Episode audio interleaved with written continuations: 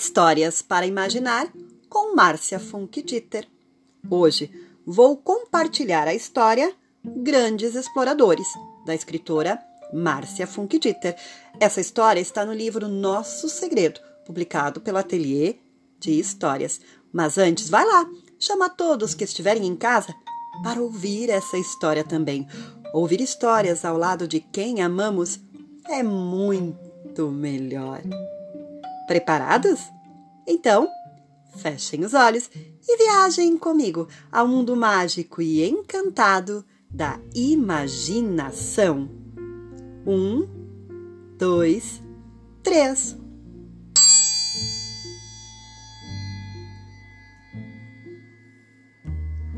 Aquele menino, como toda criança, tinha uma imaginação fértil e adorava correr por todos os cantos. Sempre havia mais uma descoberta, mais uma brincadeira. Era insaciável. Certa vez ele encontrou um galpão, um galpão velho no meio do mato, próximo à casa de sua avó. Um galpão abandonado há muito tempo. Para ele, não era só um galpão velho e abandonado. Era mais um lugar para explorar. Ao entrar, encontrou um, um garoto perambulando no galpão. Usava umas roupas engraçadas, um elástico que descia pelo corpo e prendia sua, sua bermuda. Será que era para a bermuda não cair? Um cinto já ajudaria. Quem é você?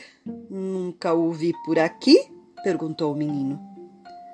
Quando ia receber a resposta, ouviram um barulho que vinha do mato. Assustado, esconderam-se. Que barulho foi esse? Pelo canto, só pode ser uma gralha azul, respondeu o garoto do elástico. Achei que era um bicho maior. Aqui não tem bicho maior. Você gosta de pássaros? Gosto. Vamos lá fora ver se encontramos alguns? Boa ideia! Os dois saíram do interior do velho galpão sem preocupação com seus sobrenomes ou suas origens. A única coisa que tinham em mente era brincar. Andaram com cuidado para não espantar os pássaros com o barulho. Foi em vão. Ah, lá se foram os pássaros! Vamos brincar de outra coisa, do que você gosta de brincar? perguntou o menino. Eu? Eu gosto de brincar de explorador e descobrir coisas novas. Um dia eu vou ser um grande explorador, respondeu o menino do elástico. Que legal! Eu também adoro explorar. Também quero ser um explorador e descobrir tudo o que ainda não foi descoberto, como esse galpão que encontrei hoje. Que incrível! Podemos explorar juntos, o que você acha? Claro! Assim, passaram a, a se encontrar no velho galpão e dali saíam para brincar. A diversão era sempre certa. A mata era o lugar que eles mais gostavam. Seguiam as trilhas e chegavam em lugares muito interessantes, pequenas cascatas, cavernas que para eles eram gigantescas, árvores com cipós para se pendurar. Até que um dia, o menino foi, como de costume, encontrar o amigo no galpão, mas não o encontrou. Procurou-o pelos arredores e nada. Perguntou por ele e ninguém sabia desse tal garoto. Deduziu então que ele se mudara, sem se despedir ora ora. Passado um tempo, visitou com a turma da escola um antigo casarão, ponto turístico da cidade. Lá viu muitas fotos antigas, mas uma em especial chamou sua atenção. Uma foto com várias pessoas em frente a uma casa, aliás, muito parecida com a casa da avó. Em meio a todos, reconheceu uma pessoa. Era, era o amigo! Chamou a professora e disse: Olha, professora, olha, é ele, é ele. Ele quem? perguntou ela. O meu amigo, aquele que eu estava procurando, lembra?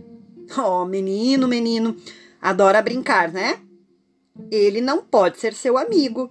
Esse é um imigrante alemão que veio ao Brasil em 1842.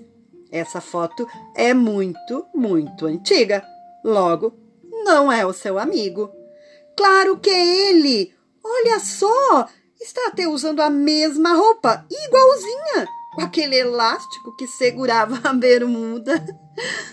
Riu ao lembrar-se. É ele, é ele, eu tenho certeza. A professora já não estava mais ali. Ele falava sozinho enquanto olhava fixamente para aquela fotografia amarelada marcas do tempo. Será? Se, será que. Será que era um fantasma? O menino achou graça do próprio pensamento, mas resolveu aproximar-se mais dos colegas e da professora. Sei lá, ele achou estranho ficar sozinho ali. Se existe fantasma, isso o menino não sabia, como tantos de nós. Incógnitas. A única coisa que ele tinha certeza é que aquele era o amigo com o qual ele brincou todos aqueles dias e juntos planejaram ser grandes exploradores.